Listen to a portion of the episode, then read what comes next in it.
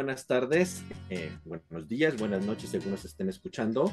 Bienvenido a una emisión más de su programa Ingeniería Química en 5. Como en todas las ocasiones, nos acompañan Eduardo. Hola, saludos a todos. Juan José.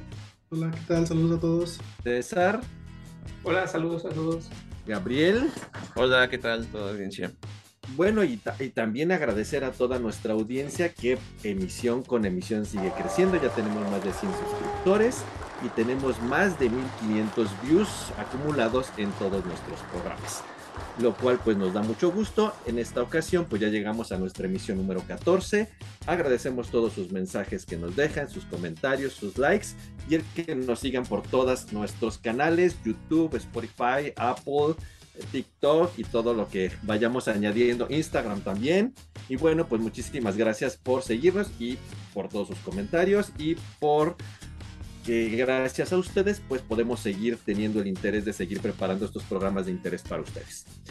En esta ocasión, eh, pues es un programa que va a ser doble, vamos a decir, y vamos a hacer como la primera parte, que continuaremos en una siguiente emisión, sobre la idea de en una primera parte la generación de investigación científica en los posgrados y luego en una segunda emisión que prepararemos sobre, bueno, y esa investigación científica, cómo podemos llevarla hacia la innovación y el desarrollo tecnológico, que son cosas que hoy día toda la gente que nos dedicamos a investigación y al desarrollo de la ciencia, pues estamos como obligados a llevar a cabo, tanto el desarrollo científico como transferir ese conocimiento científico a aplicaciones tecnológicas y a impacto social. Entonces, en nuestra emisión de hoy empezaremos con esta primera parte y la discusión de la pertinencia de los posgrados en la generación de, conocimiento. Y bueno, eh, yo creo que este tema es interesante por cómo ha ido evolucionando. La gente que, que sabe un poco como de la historia de la ciencia y todo eso, pues si nosotros nos vamos hacia, hacia atrás, justo con la formación de las universidades, pues siempre hubo un momento en que los formados en esas universidades pues llegaban a un nivel máximo de conocimiento que sigue teniendo el mismo nombre que hasta hoy conservamos, que es el doctorado. Sin embargo, cuando vemos a, a, las personas que eran los doctores de la Edad Media o del Renacimiento, pues en realidad eran gentes que tenían la capacidad de hacer generación de conocimiento integral, eran filósofos, eran matemáticos, eran astrónomos, biólogos, artistas, o sea, eh, desarrollaban un conocimiento integral. Y esa gente era lo que se le conocía como los doctores. Si pensamos en los sabios, porque realmente era el nombre que les dábamos en aquella época de la Edad Media, pues pensamos en los entes teológicos y filosóficos que siguen hasta hoy día formando los libros en las bibliotecas de muchísimos lugares, ¿no? Eh, Alberto Magno, Tomás de Aquino, Erasmo de Rotterdam, que en realidad se formaron en aquellas universidades eh, pues que siguen siendo famosas la Universidad de París, la Universidad de Padua, la Universidad de Salamanca en España, Oxford y Cambridge, ¿no? Y, era un privilegio llegar a esos niveles de conocimiento, ¿no? De hecho, se disputaban aquellas cátedras que hoy día todavía son como honorarias como la cátedra lucasiana que ocupó Newton y que inclusive Stephen Hawking ocupó y que ha pasado de generación en generación a lo largo de los siglos y solamente estos doctores brillantísimos podían aspirar o, la cátedra de Durando en la Universidad de Salamanca que muchísimos sabios de, la Edad Media y del Renacimiento eh, llegaron a tomar, ¿no? Inclusive ahí en la Universidad de Salamanca está la famosa aula magistral donde eh, eh, Fray Luis de León, después de que estuvo en la Inquisición, volvió a retomar sus clases como doctor eminentísimo, ¿no? Entonces eran gentes que generaban conocimiento integral. Y si nos vamos a todavía la época más reciente, pues podemos pensar en los sabios del finales del siglo XIX y principios del siglo XX eh, que llegaron a ocupar cátedras doctorales, los esposos Curie, Rutherford, Bohr, de Broglie, eh, si nos vamos un poco más atrás del mismo Newton y Dalton, y entonces eran gente que tenían un conocimiento integral y un desarrollo de la ciencia completo, insisto, eh, rodeaban el borde de la filosofía y las matemáticas y la química y la física o la alquimia, como se llamaba en su momento, ¿no? Y entonces eran gente que hacía conocimiento integral como doctores en la formación de recursos humanos, como lo llamamos ahora, y en la formación del conocimiento integral. Sin embargo, ¿qué ocurrió en el siglo XX? los posgrados empezaron a ser generación de conocimiento muy particular. Es decir, aquel conocimiento integral y universal que generaban los doctores se empezó a atomizar en conocimientos muy particulares a tal grado que pues los formados finalmente como un recurso humano al final de un doctorado, como conocemos un doctor del siglo XXI, es especialista en un tema es particular que tal vez sea él, él o ella la única persona que lo ha desarrollado. y cuando nos comparamos nosotros como doctores contra, no sé, eh, Pierre Curie o Bohr o Dalton, pues eran doctores igual que nosotros, pero la capacidad de generar conocimiento era integral, porque tener una formación, insisto, que bordeaba en la filosofía, las matemáticas, la química, la física, el arte, y entonces generaban un conocimiento integral, ¿no?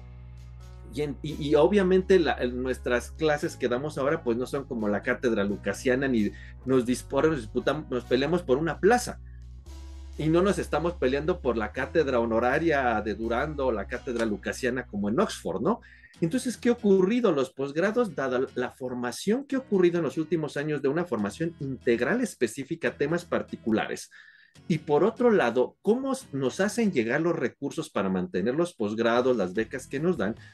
Pues eso implica que ahora deberíamos, debemos de devolver en un impacto social aquel conocimiento científico. Y entonces esto en los últimos años se ha convertido en una disputa, pues interesante, porque la ciencia que deberíamos de hacer como entes en un grado máximo de conocimiento, dado todo el recurso que el gobierno y las instituciones han invertido en nosotros, pues quieren ver una remuneración en ese conocimiento que generamos y ya no somos como los científicos o los doctores de hace dos o tres siglos que hacían conocimiento por el placer de generar conocimiento.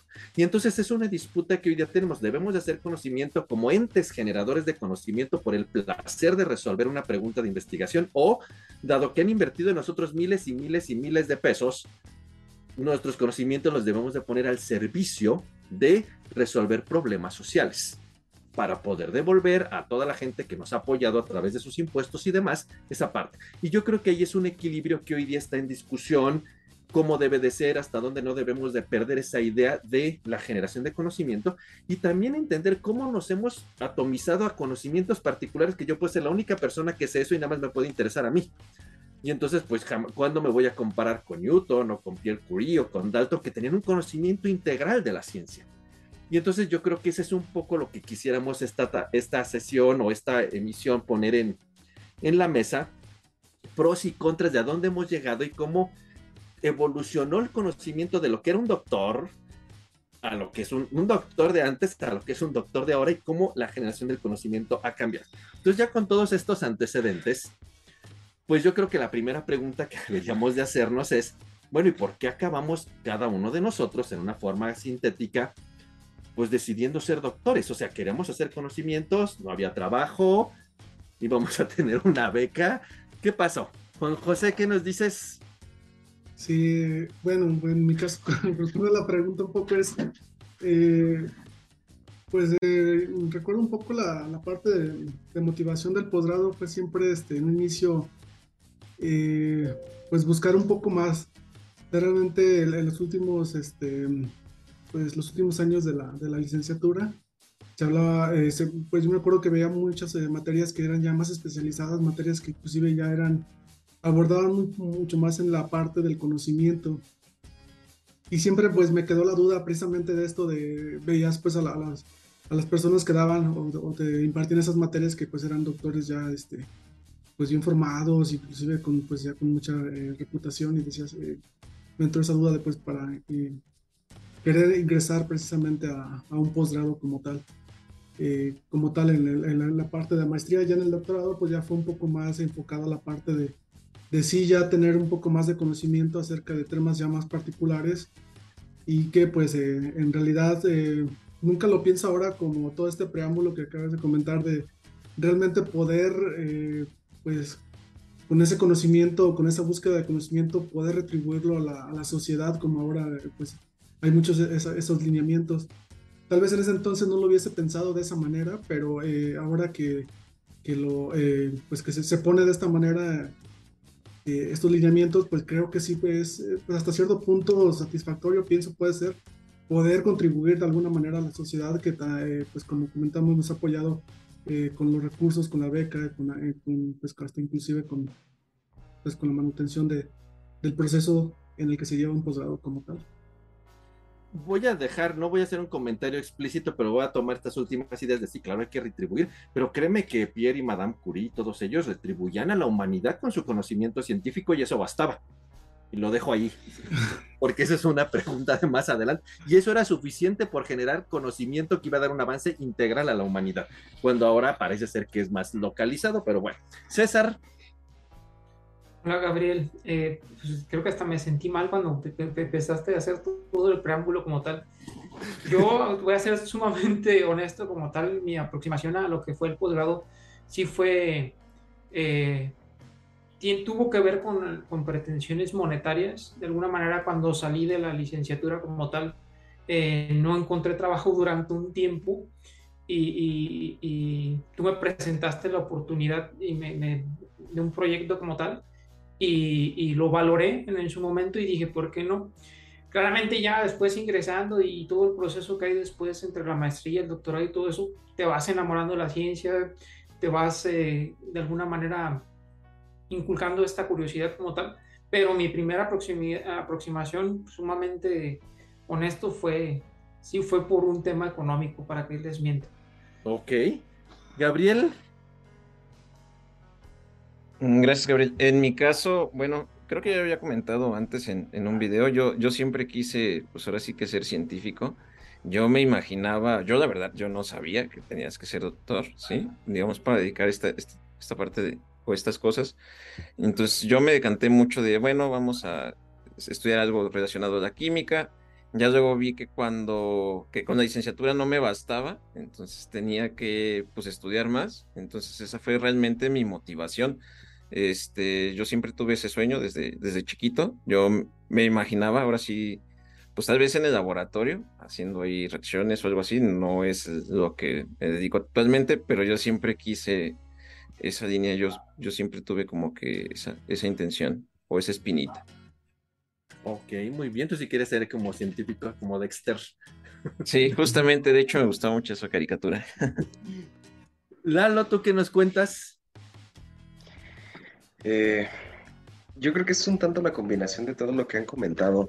algo que, me gustaría mencionar y, digo, probablemente tenga o probablemente no tenga nada que ver, pero yo estoy seguro que al menos desde el punto de vista cultural todos vamos o, venimos arrastrando y traemos cargada cierta, cierta información que como que siento que por años te han implantado, ¿no? Y ¿a, qué me refiero? O sea, no sé, pero estoy casi seguro que al menos en su momento alguno de sus papás o alguien así les ha dicho, no, es que entre más estudies, este, mejor te va, entre más estudies, pues bueno, vas a tener una vida más remunerada y demás, ¿no? Entonces pienso que todos como que tenemos un poco cargado ese chip. Yo creo que yo cuando estaba en la licenciatura honestamente ni pensaba e, en eso, porque entre tantas cosas, pues como que lo que menos piensas es en los consejos de tu mamá, digo, más allá de las fiestas y demás, ¿no? Pero lo que sí me pasó un poquito fue que ya cuando iba llegando a los, eh, ¿qué será? Como por ahí de sexto, séptimo, octavo semestre, o sea, te, das cuenta que realmente, y lo voy a decir así tal cual, el, conocimiento que tú adquieres en la licenciatura, pues es así como, pues una embarrada, honestamente, así como, pues, ¿sabes qué, muchacho? Vas a salir ahí a, trabajar, a ser supervisora, a chambearle, pues honestamente a lo mejor no necesitas este, calcular el, el jacobiano de, de, de, este modelo, sabes que no, o sea, pues necesitas lo básico y listo, o sea, sabes, necesitas saber que el, que el intercambiador de calor funciona así, que la columna de destilación funciona así, pero a, menos a mí particularmente me quedaba una sensación como de, oye, como yo siento como que algo, hay algo más allá. Entonces, eh, realmente fue, fue esa mi, motivación y a lo mejor pienso yo el subconsciente decir, no, pues es que, a ver, aspira algo mejor, pues estudia más. Una combinación ahí rara. Ok, bueno, yo en mi caso particular, pues obviamente yo ni sabía que había un doctorado, o tal vez lo escuché, pero yo no tenía, como dijo Gabriel, una noción de eso, ¿no? Y yo creo que en mi caso mi experiencia ocurrió cuando yo estaba como en el sexto semestre de la licenciatura por alguna razón, en mi antiguo programa que yo llevé, pues podíamos, las materias optativas uno las podía tomar libremente y no sé por qué razón o por qué locura yo tomé una materia, si bien raro optativa, que se llamaba química orgánica heterocíclica. O sea, casi súper raro, ¿no? Y lo daba la doctora Susana Bravo, que en aquel entonces era una de las pocas doctoras que había en la facultad y ella había estudiado en Oxford, era un, tenía un doctorado en química. De hecho, ella presumía que había estudiado con Crick, el del DNA. Y entonces, en alguna razón, digo, pero ella daba clase como bien raro nada más a los químicos y QFB. Yo no sé por qué acabé tomando esa clase de química heterocíclica, química orgánica heterocíclica.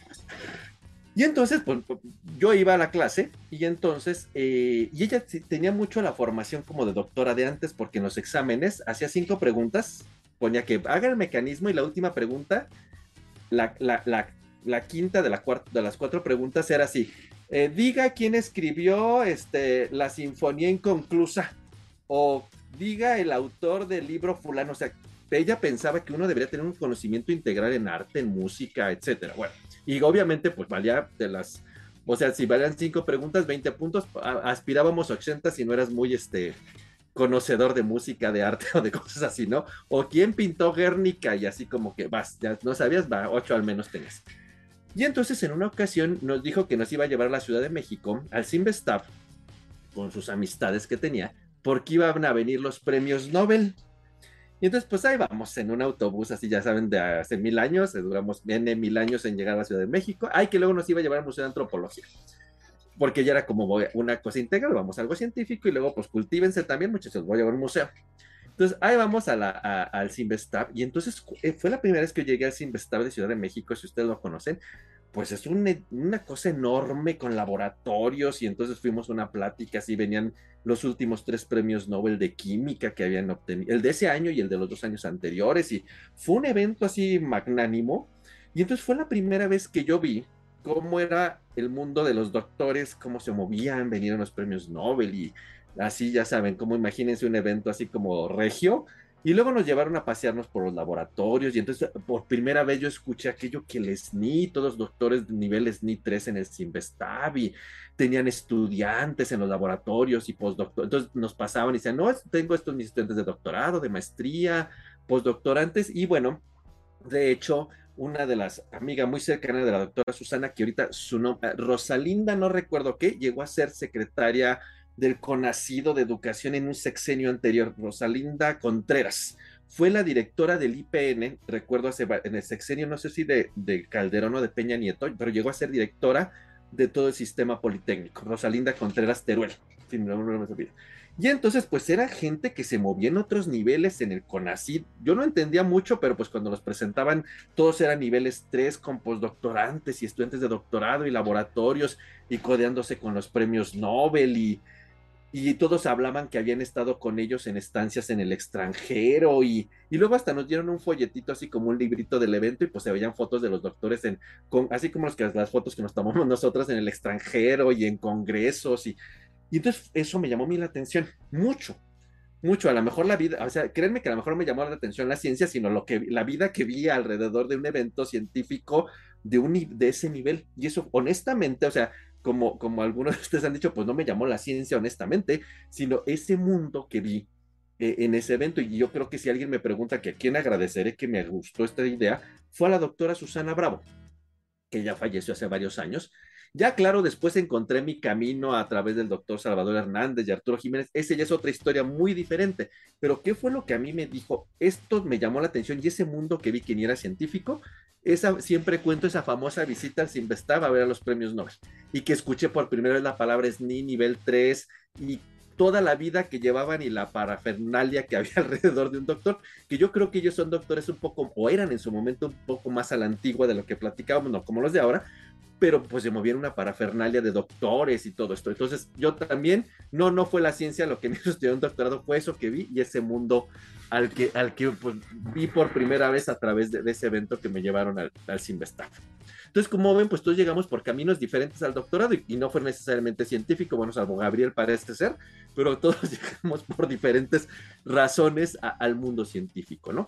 Y en ese mundo científico que nos hemos desarrollado, pues evidentemente mucho por la formación que tenemos de ingeniero químico, pues eh, nos dedicamos a lo que hoy llaman la, eh, el la, eh, la, ciencia tecnológica o el desarrollo tecnológico, pero nosotros sabemos que naturalmente está dividido en ciencia básica y ciencia tecnológica, y también ha sido mucho la discusión de los posgrados a qué se deben de dedicar, a generar recursos humanos que hagan ciencia por el placer de hacer ciencia, y eso está asociado a muchas áreas específicas, tal vez astronomía, biología o las ciencias puras, pero también hay desarrollo tecnológico, y entonces hoy día en este controversia de que debemos de tener impacto social en el conocimiento, ¿dónde queda la ciencia básica? ¿Dónde queda el desarrollo tecnológico? ¿O, qué es, o cómo debe un posgrado moverse en un contexto actual como en el que vivimos? ¿Tú qué opinas, César? Pues claramente yo creo que sí, la ciencia básica como tal es elemental. Esta parte que mencionas tú, la curiosidad es básica como todo, pero yo creo que el ritmo actual de la sociedad sí nos, sí nos mueve hacia el desarrollo tecnológico, ¿no? El, el ver, eh, pues, palpar lo que se está eh, elaborando como tal.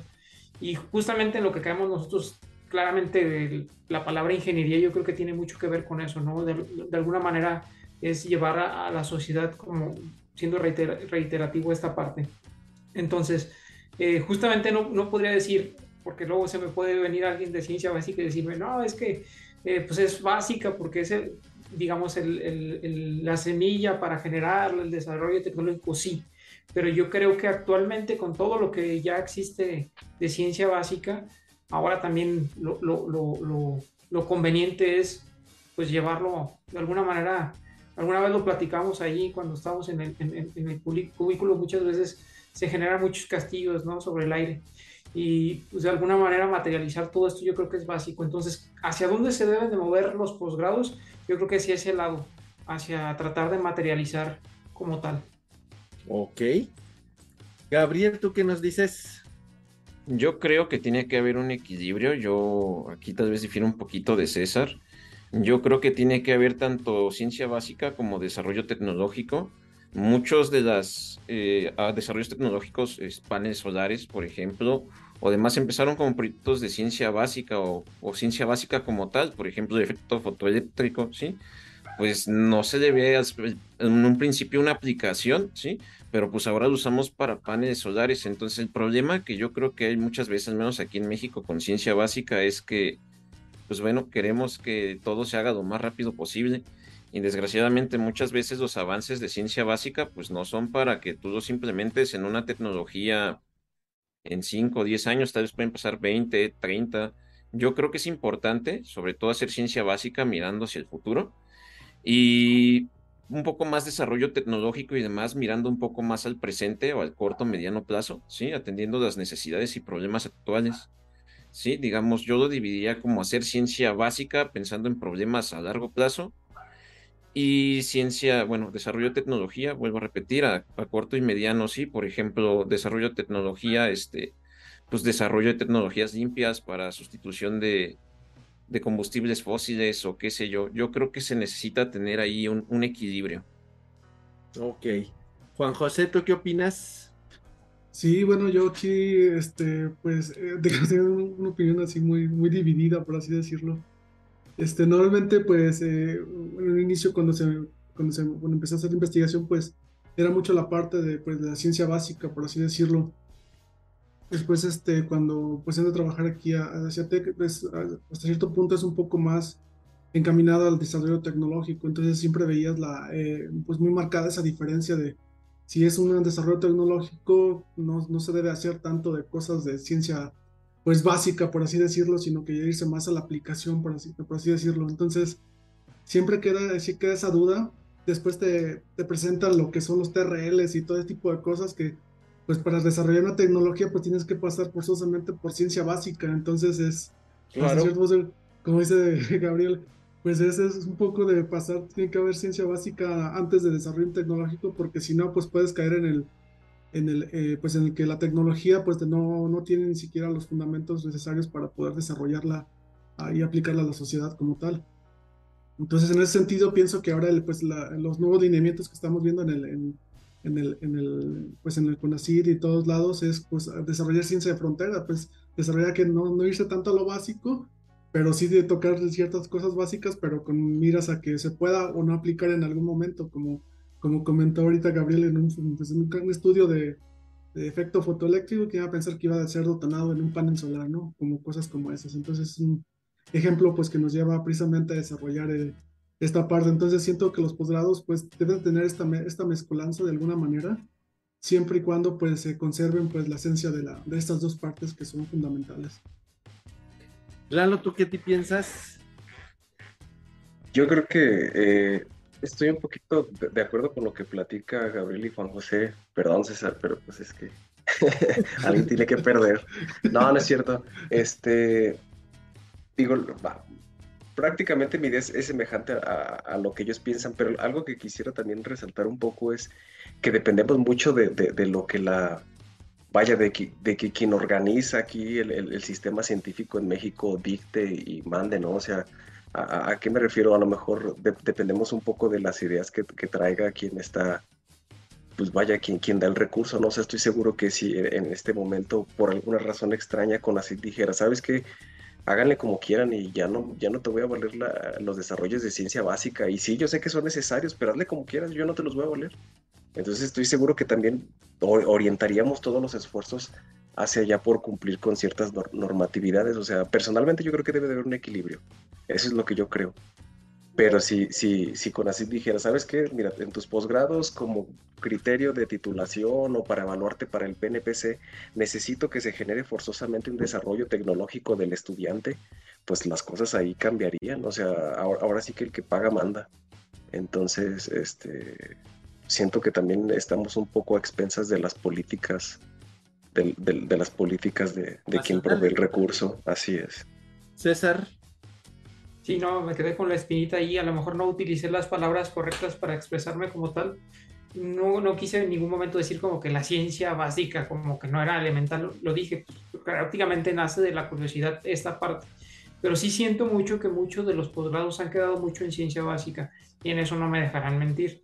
Y yo creo que justamente parte de la, no sé, de la motivación de, mucho, de muchos de los estudiantes de licenciatura para estudiar un posgrado o esa parte es no ver algo real, algo, algo que, realmente que digan, ah, pues tal doctor llevó a, a, la industria, está desarrollando esto, está materializando como tal. Esa es mi percepción, por eso yo creo que los posgrados se deben de ir hacia ese lado.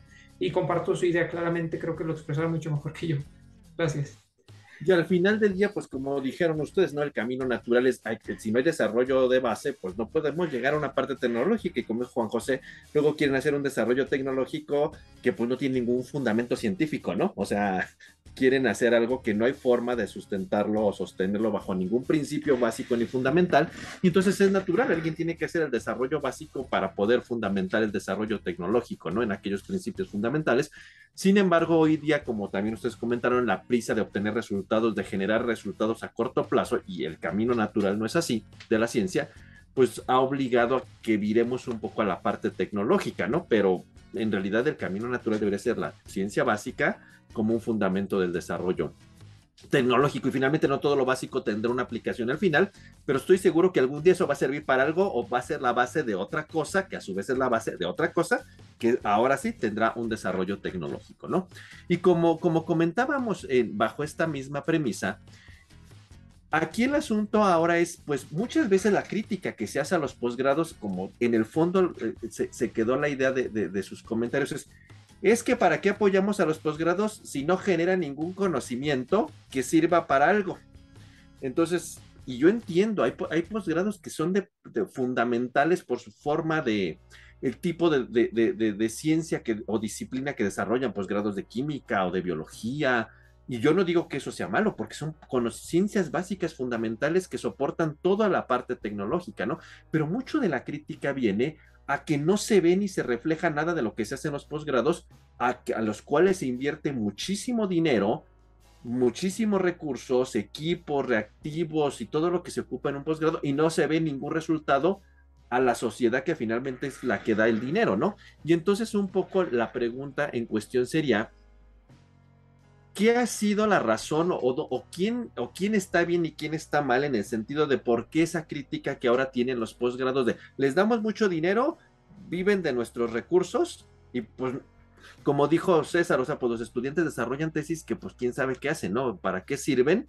Y pues yo no le veo ninguna aplicación ni me resuelve ni una enfermedad, ni el cambio climático, ni la sostenibilidad, ni nada. O sea, no estamos entendiendo el origen de los posgrados o su naturaleza, que es como la formación de científicos y de sus habilidades, o los posgrados deben de entenderse como generadores y vendedores de soluciones, o qué, cuál es el problema, Lalo?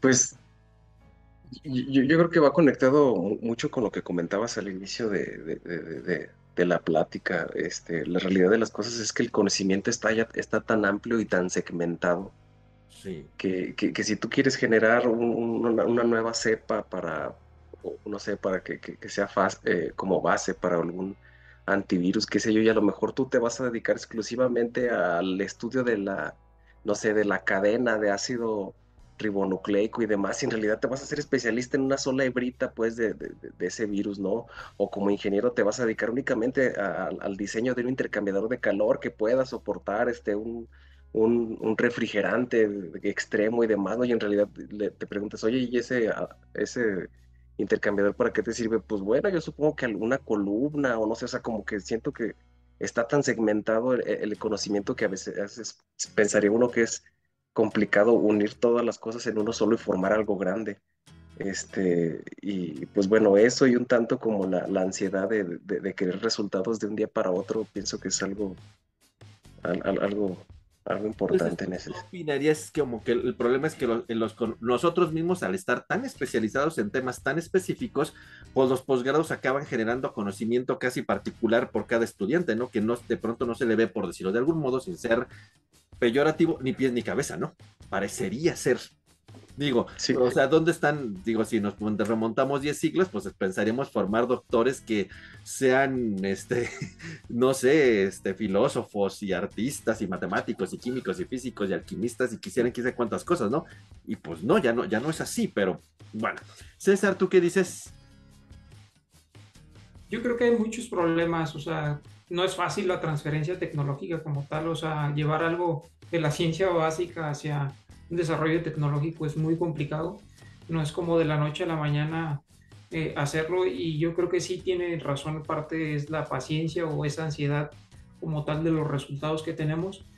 Y, y otra parte también yo creo es que por mucho tiempo se orientó mucho, y vuelvo a insistir, al menos en México así lo veo hacia la ciencia básica como que no hay ese chip de transición como tal. De hecho, me quedé pensando mucho, ¿no? Porque eh, con esta cuestión de la pandemia y todo eso, vimos que en otras universidades tuvieron eh, de alguna manera contacto con muchas farmacéuticas para el desarrollo de las vacunas, Oxford, no me acuerdo de alguna otra por ahí, y pues de alguna manera un desarrollo tecnológico real, realmente estuvo ahí plasmado como tal. Y en México, no sé cómo, por ejemplo, en qué estado, no sé si ustedes sepan en qué se quedó la vacuna patria como tal, si, si, si hubo trascendencia como tal. Entonces, como que me quedo pensando, ¿por qué en México hay como que esa brecha entre pues, lo que se sabe, la ciencia básica y el desarrollo? Porque pues, básicamente no, creo, no, no nos creo como limitados a los investigadores mexicanos y no sé, o sea, no tengo la respuesta como tal, pero mi opinión sí tiene que ver con lo que me comentó Eduardo hace un, ratito, que es, pues como que nos dictamos por lo, por lo que, por los exenios y hacia dónde va dirigida la ciencia en su momento, y yo creo que por ahí va también el, problema. Juan José. Ah, yo creo que hay una serie de problemas ahí que hasta cierto punto siento un poco de desconexión a veces se habla mucho acerca de la, de la triple hélice o de la, eh, este, la, la bueno, relación. Bueno, ahora la pentahélice. La pentahélice, justamente iba. Es penta. Que precisamente es eso, entonces yo siento que, eh, pues, ciertamente le doy un poco la razón a esa parte de que a veces el gobierno pide cosas, este, pues, muy diferentes a las que a veces desarrolla un, un investigador, o el investigador a veces se enfoca mucho precisamente en un tema muy particular, como lo que acabamos de comentar, y no enfoca de alguna manera el desarrollo o su investigación hacia, hacia, las necesidades que está teniendo propiamente la sociedad o el gobierno. Entonces, pienso que sí, una, pues esta desconexión viene de esa parte. Entonces, quiero pensar que una pentahélice, en su, en su sentido más este, utópico, pues puede ayudarnos precisamente a enfocar esos, esos esfuerzos eh, que haya esos canales o esos vectores precisamente para poder eh, pues realmente conectar esa pentahélice, creo que se, se, puede lograr y se puede inclusive hasta pues eh, como pues desarrollar más cosas como tal o inclusive ya enfocar un poco más. Pero bueno, esa es una cosa que es, es, muy debatible. Y por otro lado, pienso también la gente que está en la parte de la, de la, de la generación de este tipo de políticas públicas o de políticas que pues se lanzan y afectan precisamente a todo el, pues, el desarrollo tecnológico, el desarrollo del país en cuestiones de científicas y tecnológicas, pues a veces siento que no lo lleva una persona que conoce del medio como tal, sino que pues está, está muy diversificado, muy político el, el, el asunto como tal. Gabriel, ¿tú qué nos dices? Pues bueno, ya para no, digamos, repetir un poquito lo que, lo que dijeron, yo, yo concuerdo con, con ellos, creo que este, aquí, bueno, eh, tenemos prisa porque todo se tener resultados lo más pronto posible. Yo aquí más bien me gustaría añadir un poquito que tenemos que entender un poquito como sociedad que aquellos grandes cambios, sí, o por ejemplo, personas que creaban cambios bastante disruptivos como Marie Curie o demás, pues esos tiempos ya fueron. Sí, hace en los tiempos de Marie Curie, por ejemplo, no sé, tenemos la idea de que pues todo el universo era la Vía Láctea ya, o sea, tal cual, nuestro conocimiento era más básico y a medida que vamos avanzando en el conocimiento humano, sí, pues se va volviendo, se va fragmentando más, es más difícil crear ese tipo de, conocimiento muy, muy disruptivo, sí, no por eso quiere decir que no abonemos en la sociedad. Esto es una apuesta a futuro y desgraciadamente conforme vamos avanzando, al menos esa es mi perspectiva, se va volviendo tan fragmentado que este, es un poquito más difícil ver el avance, no que no haya avance, pero sí es un poquito más, más difícil. Sí, yo creo que esa era de conocimientos disruptivos ya quedó en el pasado, ya hay que olvidarnos de eso. Este, y, o bueno, o disruptivos de que una sola persona cree una área. Albert Einstein, por ejemplo, toda la relatividad. O sea, yo creo que ya el conocimiento va un poco más a refinar sobre lo que ya tenemos, sí, o creo que va un poquito más enfocado hacia allá. Entonces, mi opinión tus ideas me abrieron a, enfocar la siguiente pregunta, que casi es la penúltima de nuestra emisión. Pero también es importante, o sea, sí, a lo mejor aquellos científicos del pasado, pues ya esa, esa era otra época, ¿no?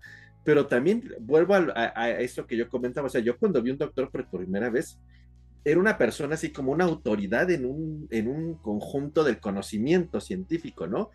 Y ahora, ¿qué ha ocurrido también bajo este enfoque de los posgrados? Pues los doctores somos hijo de vecino, entonces, este, cuando se supondría que deberían ser generadores de vanguardia de conocimiento, y yo no con eso quiero ser, insisto, peyorativo ni ofensivo, pero la misma forma de cómo se generan los posgrados y que nos hemos atomizado en la generación de conocimientos tan particulares, pues aquí estamos cinco personas que hacemos cosas en, una, en un paraguas general, pero cada uno somos especialistas en temas específicos, ¿sí?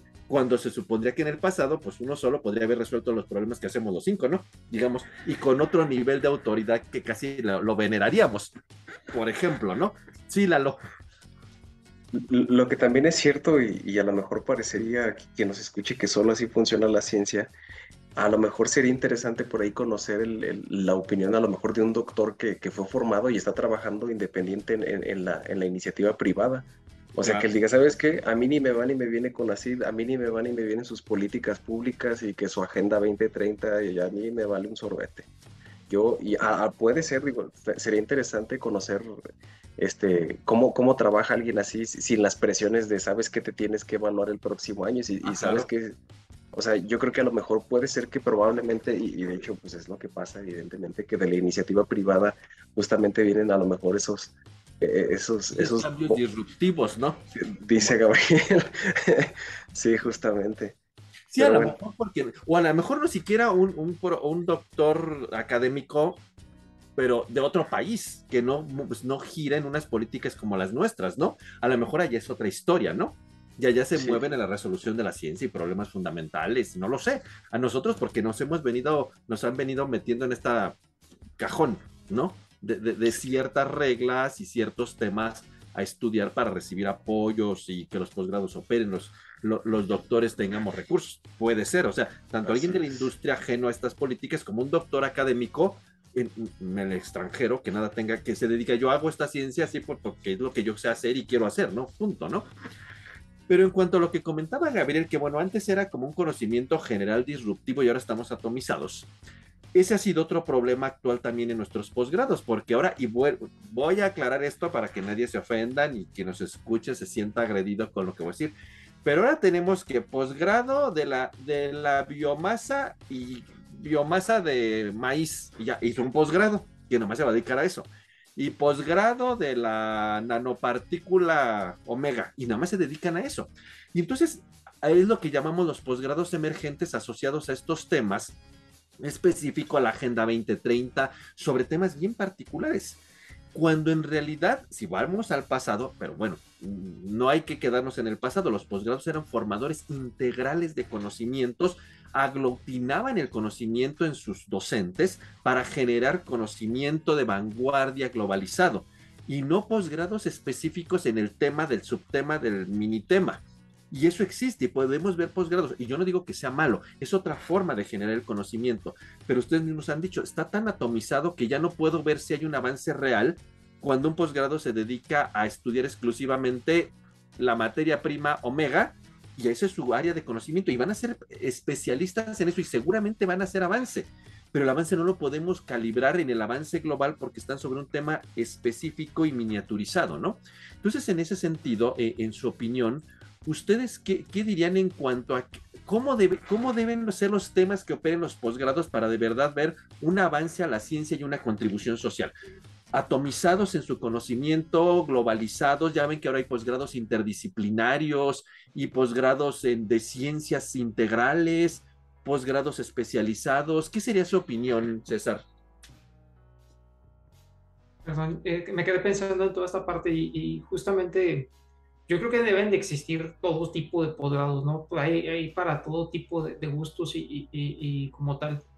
Pero eh, básicamente, si queremos irnos hacia el área tecnológica, por ejemplo, estos multidisciplinarios como tal. Y también me quedé pensando esta parte de cómo deben de estar dictándose por, eh, eh, esta parte de cómo la ciencia básica trasladarla hacia el desarrollo tecnológico. A lo mejor algo interesante sería la vinculación de, la, iniciativa privada con, estos posgrados, ¿no? Y de, alguna manera de ahí generar los temas que puedan permear hacia esta transferencia tecnológica. Yo creo que puede ser interesante esta parte. No me atrevería a decir a ciencia cierta, hacia, o sea, como lo hice en la primera pregunta, así como que qué tipo de posgrados debería de, ser. Yo creo que debe de haber de todos. quizás bajo el contexto, contexto actual, ¿verdad? Exacto. Y, y también algo muy importante que, que la audiencia va a decir, puede, por lo que he captado de todos nosotros, que puede pensar es como que, bueno, ¿por qué hablan tanto dinero y por qué seguían tanto? ¿Por qué no son tan, tan románticos como los antiguos que lo hacían ciencia por hacer dijo Gabriel que eso ya se quedó atrás. No, pero, o sea, pues, pues, a lo mejor pudo vivir con una sí, de frijoles y, y, y, y, hacer ciencia como tal, pero pues hay que entender que la ciencia requiere dinero, ¿no? O sea, para hacer experimentaciones, para toda la parte de desarrollo tecnológico y ciencia aplicada como tal, se requiere apoyo económico, ¿no? No es porque, y creo que todos estamos de acuerdo aquí, sí necesitamos dinero para vivir, nos gusta vivir bien y ninguno estamos en desacuerdo de eso, pero también vamos hacia esa parte, ¿no? El cómo inyectarle hacia los proyectos eh, eh, dinero para, para que crezcan, ¿no? Y puedan materializarse. Pero acuérdate que Madame Curie no tenía ni para comer, César. Eh, ese es el punto. Y vivía ahí en una covacha al aire libre, literal. E, e, ese es el punto, a lo mejor yo no estoy en ese grado, también me quedé pensando, en ese grado de decir, bueno, no tengo tanto desapego bueno, pero porque era un contexto donde de verdad era el desarrollo a la ciencia, porque lo querías hacer. Pero sí se podría preguntar la audiencia, ¿no? Ah, no, no, claro, pero aquí el problema es por qué, no, por qué hemos materializado, monetizado la ciencia.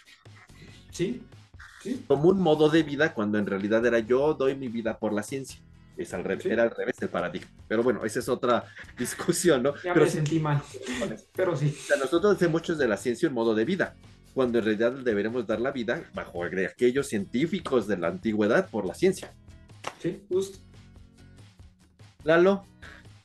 Bueno, digo, ya nada más para acabar eso, que, que no todos los científicos eran pobres, ¿eh? O sea, también hay, eh, hay, hay, hay, un segmento de, de científicos que prácticamente estaba como elitizada la, la ciencia y justamente pues se podían dedicar a la ciencia y que el mundo ruede. pero bueno. No, y también en aquella época, porque eran marqueses y duques. Y, claro, claro. O sea, claro, y pues se dedicaban a la ciencia porque, bueno, los expedicionarios que fueron a África eran científicos a su modo y pues eran duques y príncipes y pues eran científicos, pero porque ellos tenían recursos para hacerlo. Era otro, algo más parecido a nosotros, por decirlo de Sí, sí, sí. Bueno, y, ya esta, parte de, de los posgrados, este, yo creo que debe de existir de todos, ¿no? O sea, porque pues al final de, cuentas al, cliente lo que pida y, si quieres un posgrado súper específico, pues adelante, toma un posgrado específico o algo más general. Pero pienso yo que debe de ir acompañado justo con estrategias para generar algo importante. O sea, si mi posgrado nada más va a estudiar el justo la, la, biomasa de maíz, etcétera, pues bueno, hay, que, hay que promover un poco más la interdisciplina para, pues para generar algo interesante o incluso eh, eso pues es algo que, pasa, o sea, posgrados en realidad que son posgrados multidisciplinarios y estás un ratito aquí y estás un ratito allá y luego vas con el otro profesor. O sea, yo creo que debe de existir todo, pero con sus, con sus estrategias adecuadas para, para, pues para generar algo interesante. Gabriel. Híjoles, este, voy a ser un poquito controvertido aquí. Este, yo creo que tiene que haber de todo, sí, definitivamente. Pero bueno, aquí lo digo con mucho respeto, pero yo la verdad dudo que muchos de esos posgrados pues lleguen a persistir en el tiempo, vamos a decirlo así. Yo lo que veo actualmente es que muchos posgrados se guían por tendencias y esto yo lo veo como una canción que está de moda. Ya que la, tendencia o la canción pase de moda, el posgrado va para abajo. Sí, este, no digo que no tenga que haber ni nada de eso, pero este, yo soy a lo mejor ahí un poquito más tradicional, de tal vez un conocimiento un poco más integral y que en el mismo posgrado haya como líneas, o en un solo posgrado haya líneas de especialización. Sí, este, yo creo, pues al menos soy un fiel creyente de que con los conocimientos o bases eso tú lo puedes extrapolar para otro tipo de, de cosas. Sí, yo creo que sí tiene que haber conocimiento y desarrollo en varias áreas, pero yo creo que sí tienen que ser como un poquito más generales y ya que la persona vaya decidiendo este, por dónde especializarse. Juan José. Sí, yo creo que, eh, pues un poco y pienso que la, mayoría de los posgrados este, puede enfocar de alguna manera sus esfuerzos a, pues, desarrollar esto, ¿no? De la, hacer proyectos eh, que ya más enfocados a resolver problemas de la sociedad o problemas de la industria. Pero esto realmente, pues, no es, no es tan sencillo decir, hay un problema como tal, o qué problema, está, qué problema es más importante para la industria o para la, la sociedad, hasta que no realmente, pues, quien está interesado en resolverlo lo diga, ¿no? Como tal. Es decir, pues, eh, eh, no sabemos hasta cierto punto esa desconexión de la, de la que comentabas en la pregunta anterior, de que, pues, realmente uno como investigador, pues eh, estás muy enfocado precisamente a tus temas especializados y lo que te gustaría precisamente hacer y no, pues no hay tanta, eh, hasta cierto punto, visualización acerca de lo que hay allá afuera como tal o qué podrías hacer. Tal vez como comentamos puede ser eh, inclusive los temas de tesis desarrollados son propiamente resolución de ese tipo de problemas, pero no, no, no, no se han tocado de esa manera. Entonces los posgrados, yo creo que la mayoría de ellos tienen esta estas bases que pues eh, forman de alguna manera este desarrollo integral y ya lo hemos discutido en algunos otros este, episodios. Pero eh, ya, y viendo de, pues precisamente ya varios expertos que coinciden precisamente en esta parte de que pues se genera lo básico, lo, el conocimiento básico que debería tener una persona con ese perfil y de ahí ya pues generaliza un poco a un tema más específico. Entonces siento que a veces por querer eh, pues irse por, por algo muy especializado como tal, algo muy enfocado, pues se pierde esa integralidad y ya se, solamente se pueden dedicar a eso, a resolver ese tipo de problemas como tal y caemos en lo mismo, ya, ya no vas a poder resolver ningún otro problema en la sociedad más que pues la biomasa con el, el, pues la, la biomasa X1. Exactamente, entonces pienso que pues, no, no digo que no tenga la capacidad, pero siento que está muy enfocada en esa parte y no ve la parte pues más integral de todo de toda la problemática que pueden, puede estar allá afuera de la, de la sociedad, ¿no? Entonces es como una, como una cuestión polémica, no sé, los posgrados deben operar como cuestiones de generación integral en la sombrilla del, de su área específica, un posgrado en ingeniería química, de biología, de medicina, lo que fuera, pero y no segmentarlo en posgrado de intensificación de procesos, posgrado de energías renovables y insisto, yo no digo que sea malo, pero el problema es cómo podemos capitalizar esos conocimientos generados en esos posgrados generales y particulares para de verdad hacer aportación a la ciencia y generar beneficios sociales, ¿no? Que es algo en la sombrilla que nos estamos moviendo también hoy día, ¿no? Finalmente, todo esto pues nos lleva a pensar cómo debemos o qué retos y oportunidades pensamos que debe de haber en los posgrados ya en este siglo XXI muy avanzado, hacia dónde se van a dirigir los posgrados, ¿no?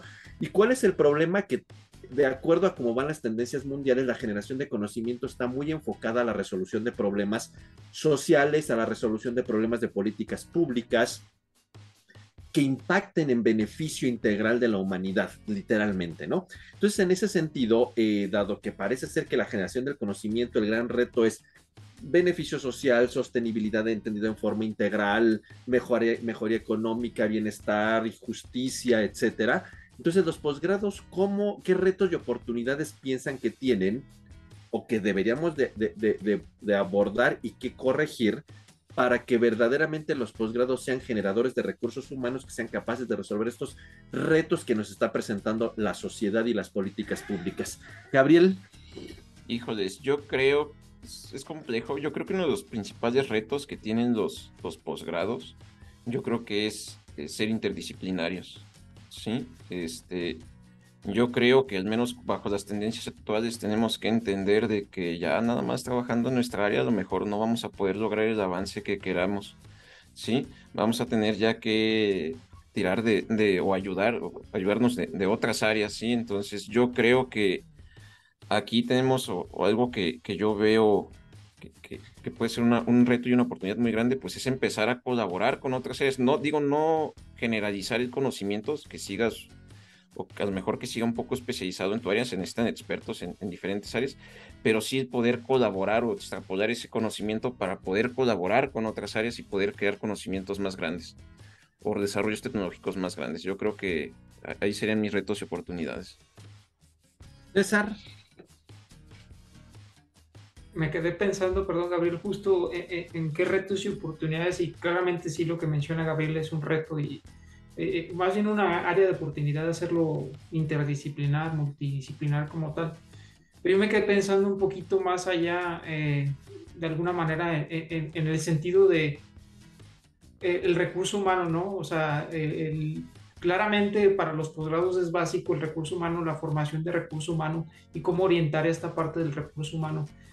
Y, y me quedé pensando esta parte de que en México hace falta también mucha parte de, de dónde ubicar este recurso humano post acabar el, posgrado y que realmente vaya a permear en un impacto social.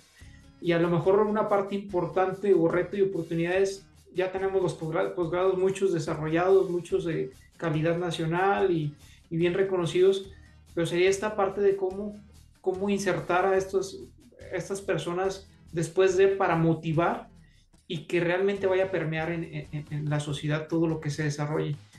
Y claramente también mucho tiene que ver, y vuelvo a ser reiterativo en esta parte, en, en asociar a la industria. Yo creo que sí hay una brecha muy grande entre los posgrados y la industria, y como lo mencionó Juan José, sí es difícil el, el entrelazar, pero tiene que haber un, un hilo conductor entre ambas partes para, para desarrollar algo que tenga impacto social. Es, lo que yo diría en la parte de retos y oportunidades.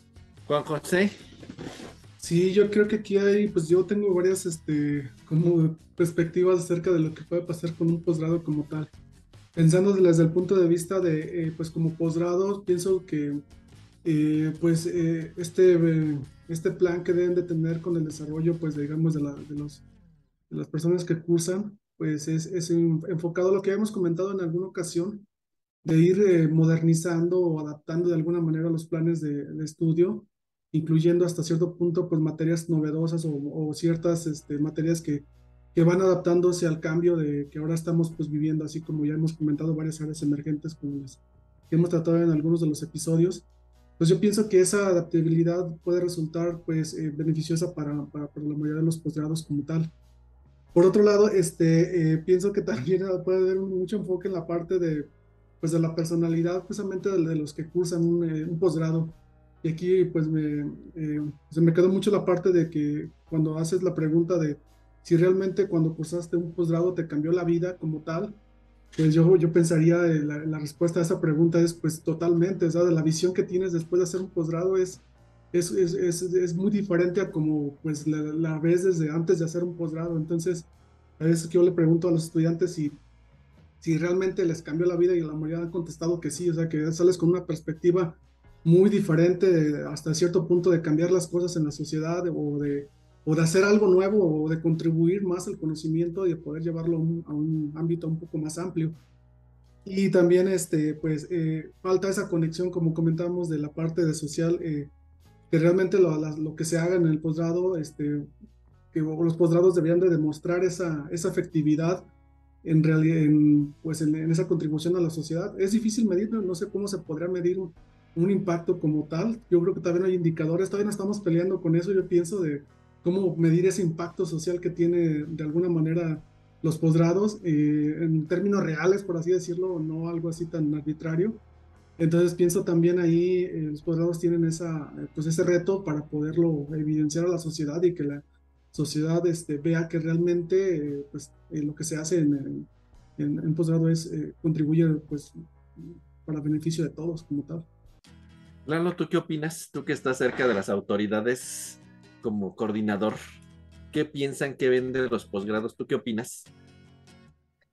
Yo creo que es una combinación de todo, porque un, punto muy importante que comentó hace un momento Gabriel, pues fue justamente la, pertinencia del, posgrado. Y ahorita, bueno, al, menos lo poco que alcanzo a ver es que es muy importante los análisis de pertinencia de los posgrados, entonces es como una, yo lo veo así, eso es como una presión este, complicada en el sentido de necesito, lo que comentabas, eso, o sea, necesito eh, gente interesada en hacer un posgrado y gente, lo voy a decir de manera despectiva, que no esté así como tan tan desconectada del mundo real, pues, o sea, que, que tenga cierta vocación, necesito tener estudiantes, pero necesito que mi posgrado sea pertinente y necesito generar conocimiento que esté adecuado a lo que realmente me demanda el mundo actual. O sea, creo que es, los retos son muchos, o sea, necesito eso, necesito estar conectado con la industria, necesito producir este eh, vinculación con la sociedad, o sea, retos, yo creo que está, están muy, son muchos, pues, y parecería ser que como de acuerdo a las políticas públicas, pues cada vez le voy poniendo más. Y ahora quiero que hagas esto, y ahora quiero que hagas lo otro, y ahora quiero que hagas esto, y, como que parecería ser que, nos piden mucho con, la misma, con la misma materia prima. O sea, retos, híjole, es complicado. Yo creo que al final del día, para, para concluir, pues es un tema muy polémico, ¿no? Porque puede haber gente que vaya sobre la línea radical de decir es que los posgrados y los investigadores viven del recurso y del erario público, entonces tienen que retribuir a la sociedad. A mí la ciencia, pues sí hagan lo que quieran, pero ¿dónde está el beneficio por todo lo que les doy? Digamos, es una versión súper radical, ¿no?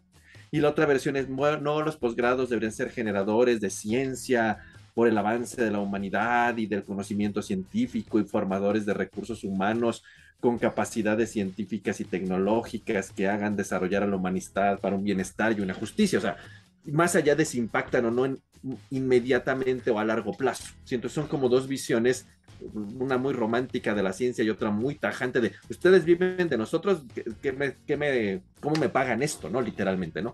Pero yo creo que no debemos olvidar que en el fondo los posgrados pues es la parte capital en todos los países donde se genere el conocimiento científico de ese país y de esa región y de esa zona, ¿no? Son los generadores de conocimiento y de ciencia y que finalmente, indistintamente de qué políticas públicas nos aderecen el pastel, nunca debemos de ver, olvidar que en los posgrados es donde se hace el avance del conocimiento científico real, ¿sí? Que, en su, que esté atomizado o sea globalizado, bueno, eso ha sido la evolución que, ha ocurrido con el tiempo, ¿no? Pero son generadores de conocimiento y nosotros deberíamos ser esos actores capitales generadores de conocimiento, tanto en lo que nosotros hacemos en nuestros desarrollos científicos como en la formación de los recursos humanos, ¿no? Ya si las políticas públicas nos obligan a ser pertinentes desde el punto de vista social, industrial, eh, científico y con quién sabe cuántas cosas nos piden las evaluadoras de los programas de posgrado y a nosotros en lo particular con las evaluaciones personalizadas como investigadores. Bueno, nos tendremos que ajustar las políticas públicas, pero nunca perdamos de vista que los posgrados son los actores y los entes donde se genera el conocimiento que da ese avance a la humanidad y que sigue generando ciencia y que sigue generando conocimiento y que pues al final es el ideal de la ciencia, ¿no? Generar un desarrollo de conocimiento que permita una humanidad justa y sana y bienestar para todos, ¿no? Eso es en verdad lo que deberíamos de aspirar en la forma tan filosófica de lo que es la ciencia, ¿no? Ya que nos hemos atomizado y que hacemos conocimiento particularizado y que nos evalúan con quién sabe cuántos parámetros justos o injustos, con más enfoque social, con más enfoque tecnológico, bueno, nos tendremos que ajustar a las políticas de donde vivimos y de quien nos da el recurso, ¿no? Pero nunca olvidemos que los posgrados son los generadores de la ciencia y que va a hacer avanzar a la ciencia de un país, a su desarrollo tecnológico, y al final del día, en la forma eh, romántica, pues a, avanzar la ciencia integral por una humanidad más con más conocimiento, más justa y más equitativa. Quizás es lo que nunca deberíamos de olvidar y nos hemos perdido en estas evaluaciones y en estas políticas públicas que a veces nos obligan a movernos en otros contextos y perder la idea romántica de la ciencia, que no es romántica, eso es la ciencia. Genera ese conocimiento para que la humanidad avance, seamos mejores personas y pues finalmente vivamos en un entorno social como humanidad justo, en paz, tranquilos y con el bienestar, que es lo que quizás nunca deberíamos de olvidar como científicos, ¿no? que es la vocación a la que fuimos llamados. Finalmente, para terminar, como siempre, ¿cuáles serían nuestras keywords, César? La mía es innovación. Innovación. Juan José. Ciencia de frontera. Lalo. Ciencia básica. Gabriel. Desarrollo tecnológico. Y la mía sería impacto social. Pues muchas gracias, es un tema polémico, un tema que seguramente esperamos que haya muchos comentarios, también esperamos tal vez visiones encontradas, diferentes de las nuestras, pero eso también es hacer ciencia, ¿no? Esa controversia de opiniones que finalmente permiten avanzar el conocimiento en todo el enfoque, desde un enfoque filosófico, desde un enfoque eh, tecnológico, y esas ideas encontradas es lo que permite el avance del conocimiento y no cerrarnos a una idea única que yo tengo la verdad única, esa no es ciencia, eso no es hacer ciencia ni avanzar en el conocimiento. Entonces, seguramente esperamos muchas opiniones, muchos comentarios, algunos muy diferentes de los nuestros, algunos tal vez parecidos a los nuestros. Así que escriban, hagan sus comentarios, nos dará mucho gusto saber qué opinan sobre este tema a todos los que nos escuchan y nos ven. Muchísimas gracias por su atención y como todas las emisiones, César. Hasta luego. Lalo. Saludos a todos. Juan José.